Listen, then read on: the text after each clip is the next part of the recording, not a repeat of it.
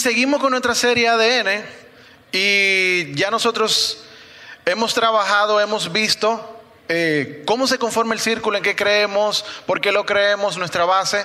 Y ya vimos obedientes al Espíritu Santo, ya vimos gente imperfecta en reparación, ya vimos cómo Jesús, ya vimos buenos mayordomos y hoy toca misionales. Y yo creo que una diosidencia que CIY esté aquí con nosotros esta mañana, porque vamos a hablar precisamente de misiones. Y vamos a hablar de misiones enfocándolo no solamente en el aspecto de, lo que es una misión, de obviamente de otro país o, de, solamente ayudar. Vamos a enfocarlo en el punto crucial de lo que no solamente significa para el círculo, sino qué significa para el Señor ser, eh, ser parte de su misión. Y para hablar de este tema vamos a ir viendo varios versículos en el Evangelio de Lucas y Mateo. Así que vamos a leer un buen poco de Biblia y vamos a comenzar leyendo Mateo 4 del 18 al 25.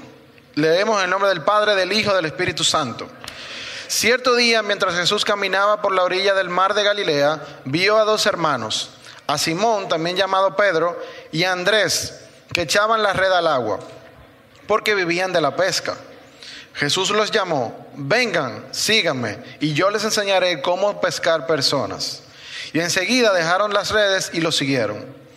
Un poco más adelante por la orilla vio a otros dos hermanos, Santiago y Juan, sentados en una barca junto a su padre Zebedeo, reparando las redes. También los llamó para que lo siguieran. Ellos dejando atrás la barca y a su padre lo siguieron de inmediato.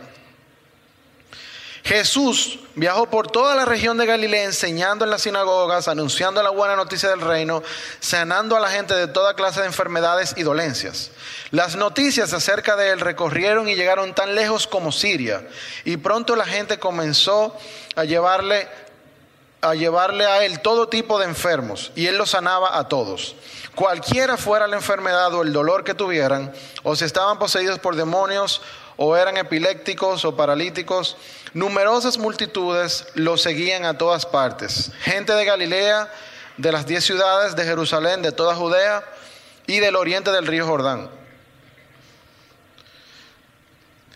Esta es la primera parte de nuestra lectura. Fíjense de entrada, Jesús es el misionero por excelencia. O sea, nosotros tenemos un ejemplo de una persona que su vida fue una misión completa. Jesús se la pasó de ciudad en ciudad, llevando el reino, sanando, llevando la buena noticia. Y seguimos viendo en Lucas 5, del 12 al 20, un caso bien particular y bien interesante. En una de las aldeas, Jesús conoció a un hombre que tenía una lepra muy avanzada. Cuando el hombre vio a Jesús, se inclinó rostro en tierra y le suplicó que lo sanara. Señor, le dijo, si tú quieres, puedes sanarme y dejarme limpio. Jesús extendió la mano y lo tocó. Si quiero, dijo, queda sano. Al instante, la lepra desapareció. Entonces Jesús le dio instrucciones de que no dijera a nadie lo que, lo que había sucedido. Le dijo, preséntate ante, ante el sacerdote y deja que te examine. Lleva contigo la ofrenda que exige la ley de Moisés a los que son sanados de lepra esto será un testimonio público de que quedas limpio, de que has quedado limpio. Sin embargo, a pesar de las instrucciones de Jesús, la noticia de, su poder corrió aún más y grandes multitudes llegaron para escucharlo, para escucharlo predicar y ser sanados de sus enfermedades. Así que Jesús muchas veces se alejaba al desierto para orar. Cierto día, mientras Jesús enseñaba, algunos fariseos y maestros de la ley religiosa estaban sentados cerca.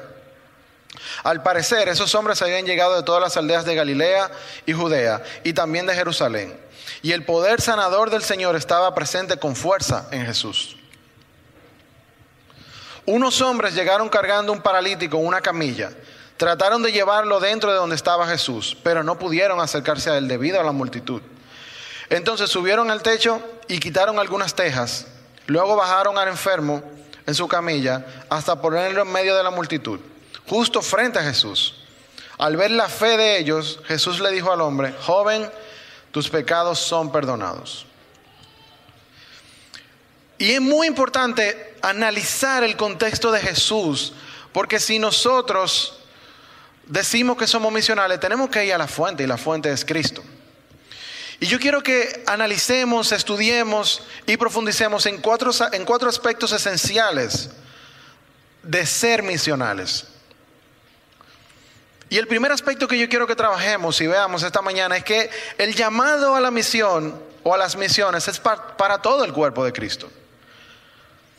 Yo puedo entender que haya personas que tengan un llamado particular hacia cierto lugar o cierto espacio. Es válido, el Espíritu Santo habla. Pero tenemos que entender que si somos discípulos de Cristo y Cristo era un misionero en potencia, nosotros tenemos que ser misioneros. Y fíjense que en el primer versículo que leíamos, él llama a la gente, Simón, Andrés, Pedro, vengan, Santiago, vengan, síganme. Si Cristo te llamó a ti esta mañana, es para que tú lo sigas. ¿Y a dónde Él te está llevando? A donde se necesita predicar. Entonces es necesario que nosotros entendamos que nosotros somos misioneros de Cristo. Esto no es solamente un llamado particular, es un llamado general. Y más adelante vamos a ver por qué. Mateo 28 del 19 al 20 dice, por lo tanto, vayan y hagan discípulos de todas las naciones, bautizándolos en el nombre del Padre, del Hijo y del Espíritu Santo. Enseñen a los nuevos discípulos a obedecer todos los mandatos que les he dado. Y tengan por seguro esto, que estoy con ustedes siempre hasta el fin de los tiempos. Y hacer discípulo implica predicar el Evangelio. Tenemos que predicar el Evangelio porque de esa forma las personas son transformadas y donde se predica el Evangelio hay sanidad, hay perdón y sobre todo hay salvación. Podemos ver en, lo que leímos en, Mateo, literalmente, donde Jesús caminaba, había sanación.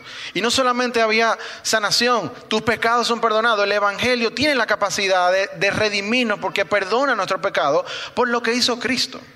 Entonces nosotros somos misioneros de Cristo y tenemos que llevar el Evangelio donde quiera que nos movamos, no solamente a lugares pobres o lugares de necesidad, en tu trabajo, en tu casa, donde quiera que tú te desenvuelvas, tú tienes que ser vocero del Evangelio. Y cada uno de los que estamos aquí esta mañana, nosotros somos, voceros de Cristo. ¿Por qué? Porque la esperanza que transformó nuestra vida es la misma esperanza que va a transformar la vida de otras personas. Nosotros no podemos quedarnos callados con una noticia tan increíble, tan poderosa, tan Wow, es difícil a veces entender porque el Evangelio es tan rico, el Evangelio es tan increíble que a veces para nosotros como seres humanos es, como, esto es verdad. Y si Cristo en el pasado consumó la obra, el futuro de nosotros. Y si el futuro de nosotros, entonces nosotros no tenemos ninguna excusa para no predicar el Evangelio. ¿Por qué? Porque tenemos que llevar a todo el mundo el hecho de que Cristo murió por ti, Él en el pasado Él consumó todo, entonces tú puedes ser una nueva criatura. Y tal como yo hablaba, en, cuando hablamos del valor como Jesús, debemos entender que cada persona, por más difícil que sea, tiene redención y puede ser redimida por el Señor. Y nosotros estamos llamados a llevar ese mensaje que los redima. Como dice Hechos 17:6, estos que están trastornando al mundo entero ya han llegado aquí. Y a mí me encanta este versículo porque cuando nosotros llevamos el Evangelio estamos trastornando la cultura, estamos trastornando la sociedad, estamos trastornando la base en que se rige el pecado en el mundo. ¿Por qué? Porque nosotros estamos llevando la buena noticia. Y fíjense que la palabra trastorno tiene una connotación negativa, sin embargo en la Biblia podemos ver que eso lleva, significa transformación. Y nosotros trastornamos al mundo porque nosotros llevamos y vivimos el mensaje que se traduce en vivir en el reino de Dios. Nosotros estamos viviendo en el reino porque ya nosotros fuimos redimidos y perdonados porque tenemos el Evangelio. Y si esto es así, si nosotros estamos viviendo en el reino, esto afecta la manera en que nosotros vivimos en la sociedad, en que nos desarrollamos en el mundo, ya que nosotros estamos abordando el Evangelio desde una de sus perspectivas. El Evangelio tiene varias perspectivas y a mí me encanta mucho esta de la perspectiva del reino, porque en esa perspectiva todos somos parte, todos funcionamos como, como personas clave, porque nosotros somos los emisarios de Cristo. Y esto crea una nueva clase de comunidad. Y debemos entender que el Evangelio no, no podemos enfocarlo solamente en una perspectiva. Después podemos hablar de eso, pero el punto aquí es que cuando nosotros llevamos el Evangelio a un lugar, o somos la buena noticia, que más para adelante yo voy a hablar de eso, esto crea una comunidad de servicio con las personas. ¿Por qué? Porque nosotros practicamos ser como Jesús. Y si nosotros somos como Jesús, nosotros somos sus discípulos, entonces nosotros somos el mensaje. Si nosotros somos el mensaje, nosotros vivimos por y para llevar la buena noticia de salvación.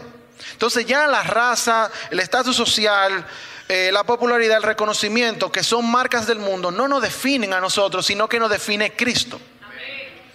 Y esto es muy importante porque ser misionales como Cristo implica ver a las personas como Dios lo ve. Y creo que esto lo hemos mencionado mucho anteriormente. Pero tenemos que entender que cada persona es importante para el Señor. Cristo es el Evangelio, por ende, ser su discípulo es una misión constante de escuchar dónde me quiere llevar el Espíritu Santo para yo ser la buena noticia. Lo repito, Cristo es el Evangelio. Por ende, ser su discípulo es una misión constante de ir a donde el Espíritu Santo nos lleve a ser la buena noticia. ¿Tú estás escuchando al Espíritu Santo esta mañana? ¿Qué te está diciendo el Espíritu Santo? ¿Dónde te está llevando el Espíritu Santo? ¿Qué te está diciendo el Espíritu Santo que haga en tu comunidad? ¿Qué te está diciendo el Espíritu Santo que haga en tu casa? ¿Qué te está diciendo el Espíritu Santo que haga en tu trabajo?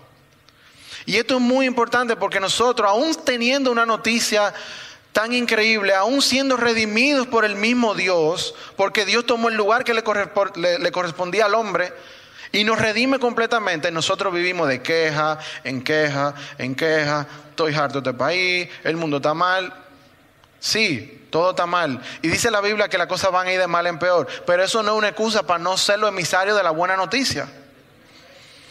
¿Por qué?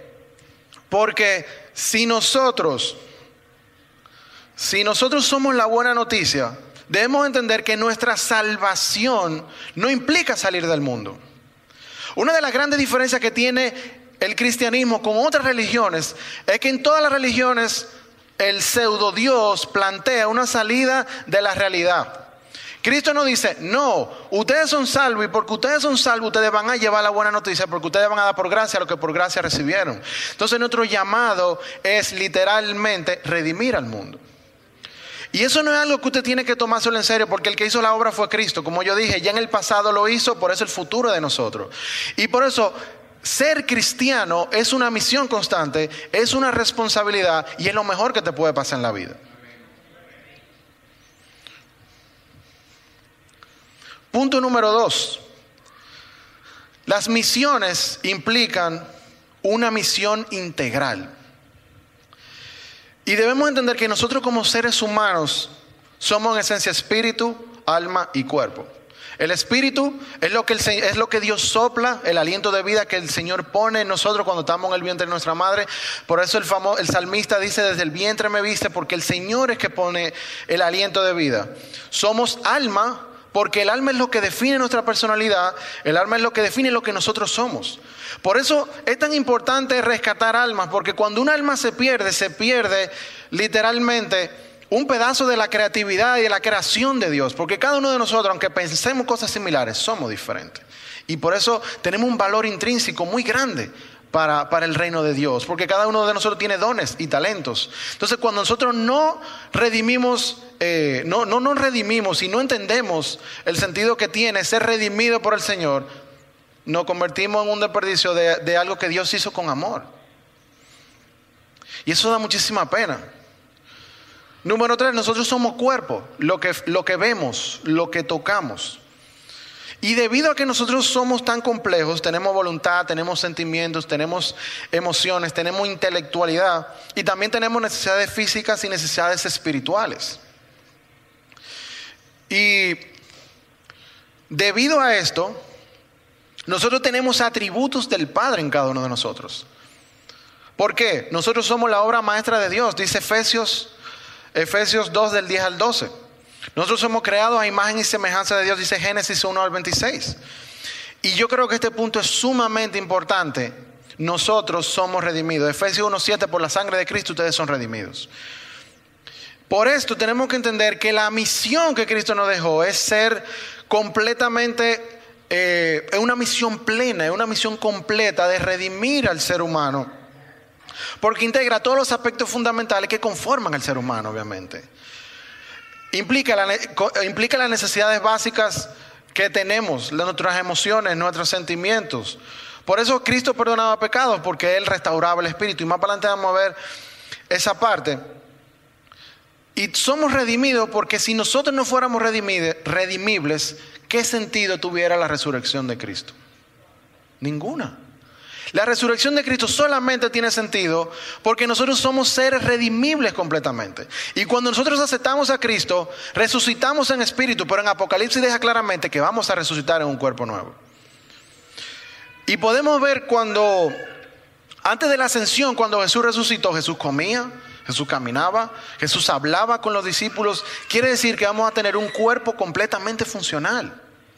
Entonces, si esto es así y lo creemos porque lo dice la palabra de Dios, nosotros tenemos que ser misionalmente integrales. No es solamente dar dinero, no es solamente construir casa, eso está bien. Tenemos que entender que cada ser humano es integral, se compone de un sinnúmero de cosas. Y número tres, es cuestión de tener un equilibrio. Y muchas veces ser misionero, como nosotros lo, planteamos, o ser un misionero de Cristo, usualmente muy desequilibrado. ¿Por qué? Porque muchas veces tú te enfocas mucho en lo espiritual y descuidas todo el aspecto social. Muchas veces te enfocas en lo social y descuidas todo el aspecto espiritual. Entonces tenemos que tener un equilibrio porque no podemos descuidar las emociones, no podemos descuidar eh, la necesidad física, pero tampoco podemos descuidar la, necesidad de tangible de las personas. Usualmente cuando hacemos misiones estamos llevando no solamente la buena noticia, sino que estamos llevando ayuda a personas que tienen menos que nosotros. Pero la misión no debe quedarse exclusivamente en llevar cosas materiales. Si nosotros somos como Jesús, debemos cuidar a las personas de forma integral, como ya yo había mencionado. Y Jesús lo hacía de, una forma muy particular y tenemos el ejemplo de él.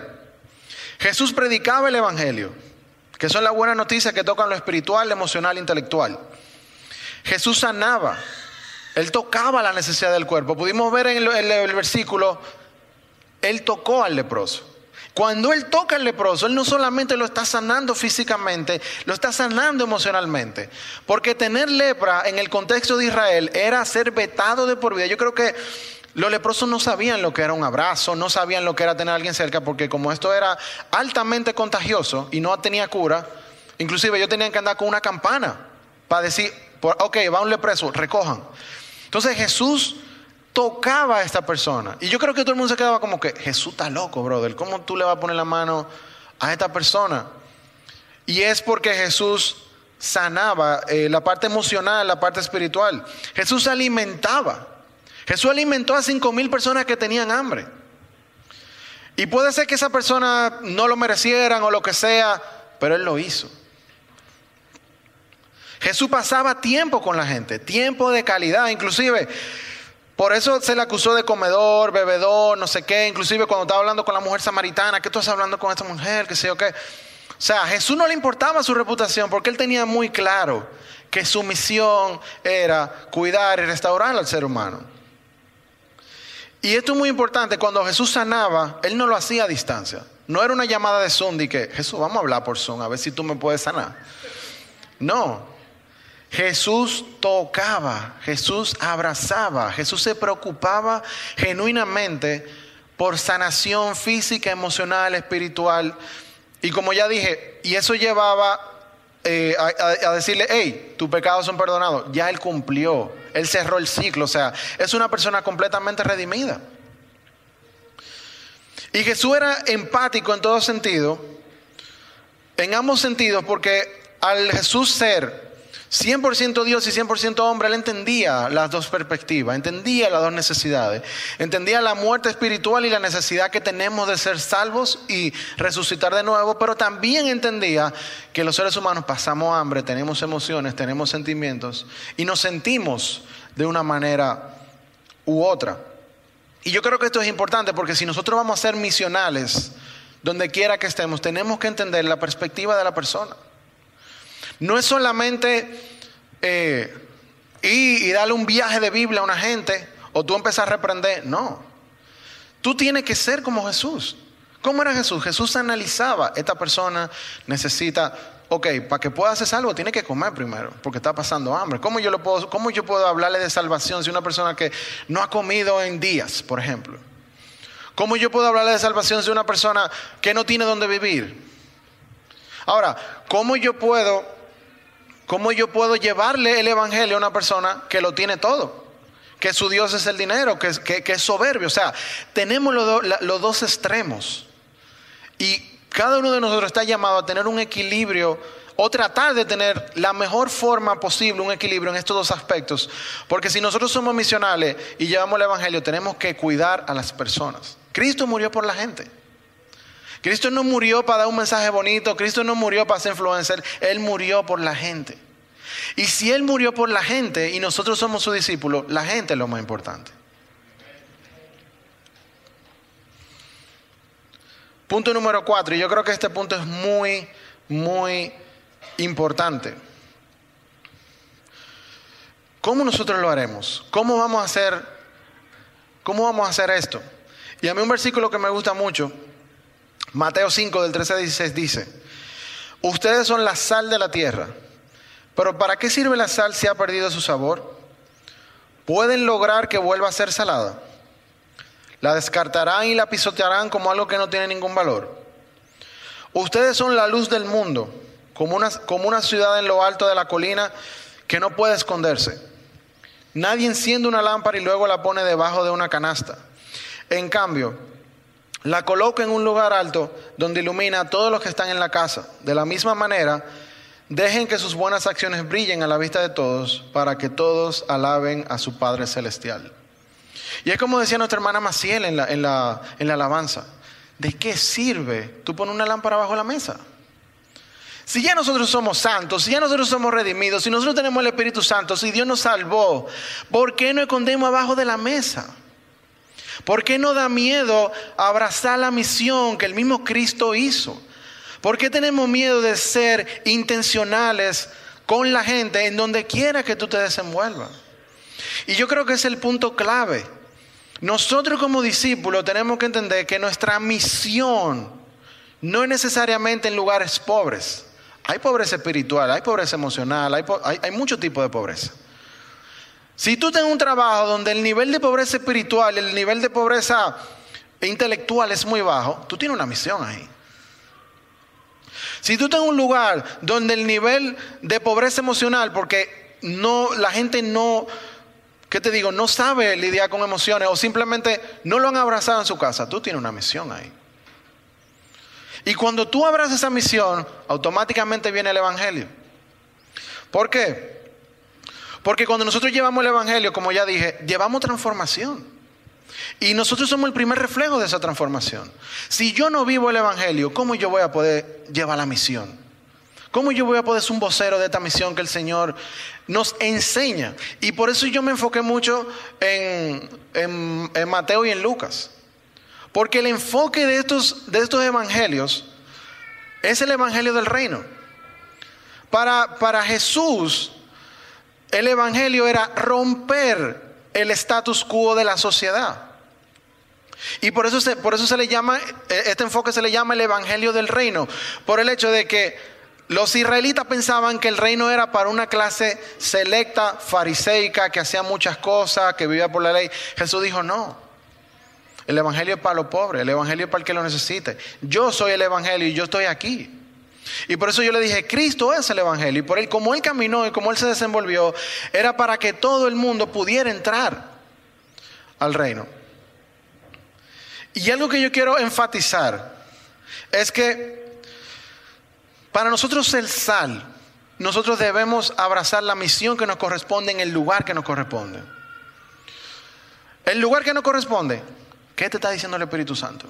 Tú estás escuchando lo que Dios te está diciendo. Es ahí que tú vas a ver lugar. No es lo que tú piensas. No es lo que Amaury diga, no es lo que, o sea, tú tienes que escuchar la voz de Dios. Y eso solamente tú lo escuchas orando, solamente lo, lo, escuchas en silencio. Apaga un poco tu, tu mente, tu ansiedad y deja que Dios te hable. Muchas veces nosotros estamos envueltos en misiones que ni siquiera es nuestro llamado. O sea, ni siquiera es lo que Dios quiere que nosotros hagamos en el momento. Pero ¿cómo lo vamos a saber si nosotros estamos así? yo voy a hacer esto, pero eso es lo que tú quieres, pero eso es lo que Dios quiere. Tú no sabes. Entonces, para hacer sal, nosotros tenemos que llevar ese sabor a la vida de las personas, eh, a la vida de las personas que la pasan mal, de las personas que la pasan difícil. Y eso puede ser desde un abrazo a tu te y a misiones a Cotuí con nosotros en la semana y construir una calle que vamos a empezar a trabajar allá. No importa lo que sea, lo importante es ser intencional con llevar el reino al que lo necesite. Porque nosotros somos parte del reino, nosotros somos herederos de Cristo y nosotros estamos en el reino, por eso nosotros tenemos que llevar el Evangelio donde quiera que vayamos. Y algo que, que quiero hacer mucho énfasis, el versículo habla sobre ser luz. Y me encanta esa parte y yo lo quiero enfocar al hecho de ser luz, pero no un foco, no la luz de tu celular. Hay gente que piensa que ser luz es la, pantalla, la luz que refleja la pantalla de tu celular, que te, que te da en la cara a ti mismo. No, no esa clase de luz. No esa clase de luz que tú agarras un foquito como agarra la policía y te señala, hey, párese a la derecha. No, no esa clase de luz. No luz de juzgar, no luz de señalar. Yo quiero que nos enfoquemos en ser luz como antorchas. Olvídate simplemente de esa luz. Nosotros tenemos que ser antorchas. ¿Por qué? Porque aunque todas las luces iluminan, las antorchas dan calor. Nosotros tenemos que dar calor humano a la gente. Donde quiera que nosotros vayamos, nosotros tenemos que quemar la oscuridad con nuestra bondad. Nosotros debemos dar calor humano y llegar a donde no llega la luz ordinaria. Nosotros tenemos que meternos a la cueva más oscura de cada una de las personas que, nos rodean o de la persona que el Espíritu Santo te diga que, que vaya, porque nosotros tenemos que ser antorchas y nosotros tenemos que llevar el fuego del Espíritu Santo, que es el amor de Dios, que es la redención del Señor, porque ya nosotros, ya nosotros somos redimidos, porque nosotros vivimos el Evangelio y como nosotros no seguimos un hombre, nosotros no seguimos una teoría, nosotros seguimos a Cristo, que es el que resucitó en otro llamado.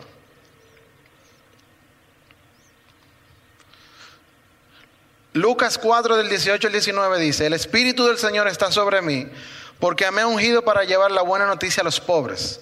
Me ha enviado a proclamar que los cautivos serán liberados, que los ciegos verán, que los oprimidos serán puestos en libertad y que ha llegado el tiempo del favor del Señor. La Biblia lo dice. Sea, nosotros tenemos el Espíritu Santo. Ha llegado el tiempo del favor de Dios porque todos los que estamos aquí somos sus discípulos. Entonces vamos a llevar eso. Tú no estás solo en este camino. Dice el Señor en Mateo, hasta el final de los tiempos yo voy a estar con ustedes. Dice Lucas, el Espíritu Santo está sobre nosotros. ¿Qué estamos esperando? Tenemos la herramienta. Vamos a darle. Entonces nosotros somos guiados por el Espíritu Santo para alcanzar personas que son imperfectas como nosotros, pero están en reparación.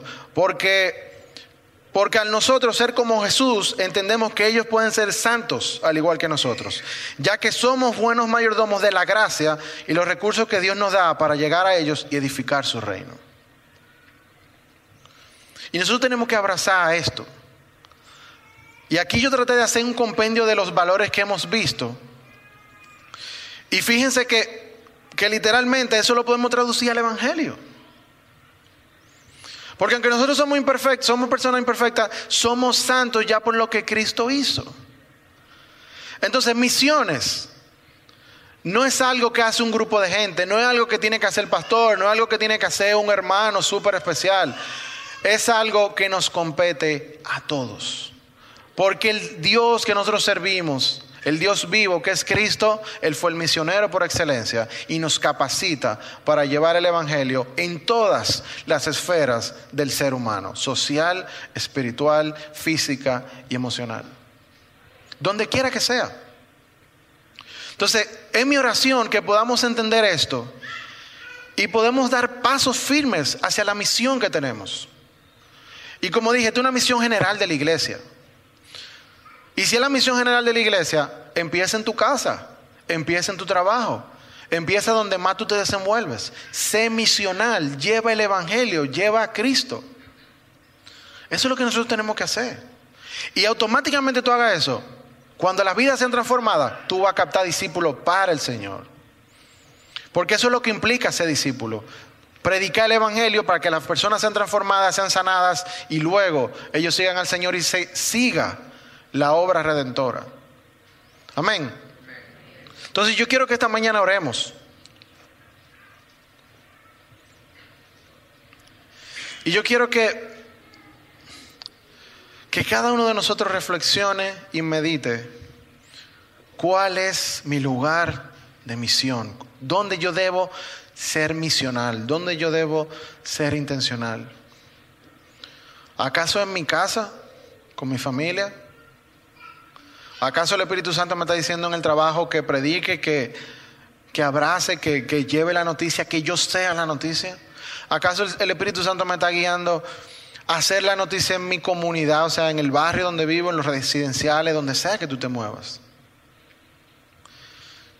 Y yo quiero que oremos para que el Señor nos revele. Si tú no conoces cuál es tu lugar de accionar esta misión, que el Señor te diga cuál es ese sitio. Que el Señor te diga, hey, yo te necesito aquí, yo te quiero aquí, yo te quiero allá. Y es mi oración que podamos escuchar al Espíritu Santo para poder entender y para poder ser guiados a lo que Él quiere que nosotros hagamos. Así que Señor Jesús, nos encomendamos a ti esta mañana y te pedimos en tu poderoso nombre que tú nos hables. Porque tu espíritu está sobre nosotros, Señor. Nosotros somos la iglesia. Y es nuestro llamado ser la iglesia donde quiera que estemos. Pero a veces no sabemos cómo hacerlo, a veces no sabemos cómo llegar, cómo arrancar, Señor. Yo te pido en tu poderoso nombre, Señor, que tú nos ayudes a llegar a esos lugares donde es difícil, a esos lugares que muchas veces nosotros sabemos que tenemos que eh, llevar el Evangelio, pero no queremos, Señor. Capacítanos, guíanos, Señor, que tu Espíritu Santo sea nuestro camino, Señor, que podamos descansar en que ya consumado es. Tú hiciste la obra, Señor. Nosotros no tenemos que demostrar nada, solamente vivir lo que tú nos has dado, el regalo inmerecido que es la salvación, Señor. Yo te pido en tu poderoso nombre, Señor, que en esta mañana todos los que estamos aquí podamos ser misionales donde quiera que tú nos pongas, donde quiera que tú nos lleves, donde quiera que tú nos muevas, Señor. Que tu Espíritu Santo ponga en nosotros palabra, ponga en nosotros sabiduría, ponga en nosotros expresiones del Evangelio, para nosotros llevar el Evangelio de la forma adecuada, en el contexto adecuado, que, que impacte personas, transforme vidas y sobre todo haga discípulos para tu reino, Señor. Ayúdanos a abrazar tu reino, Señor. Somos parte de Él. No somos personas que andan por el mundo sin rumbo. Tenemos dirección porque confiamos en ti, descansamos en ti. Y tu reino es nuestro, Señor. Ayúdanos a abrazarlo. Ayúdanos a hacer luz, a hacer antorchas donde quiera que estemos. En tu poderoso nombre.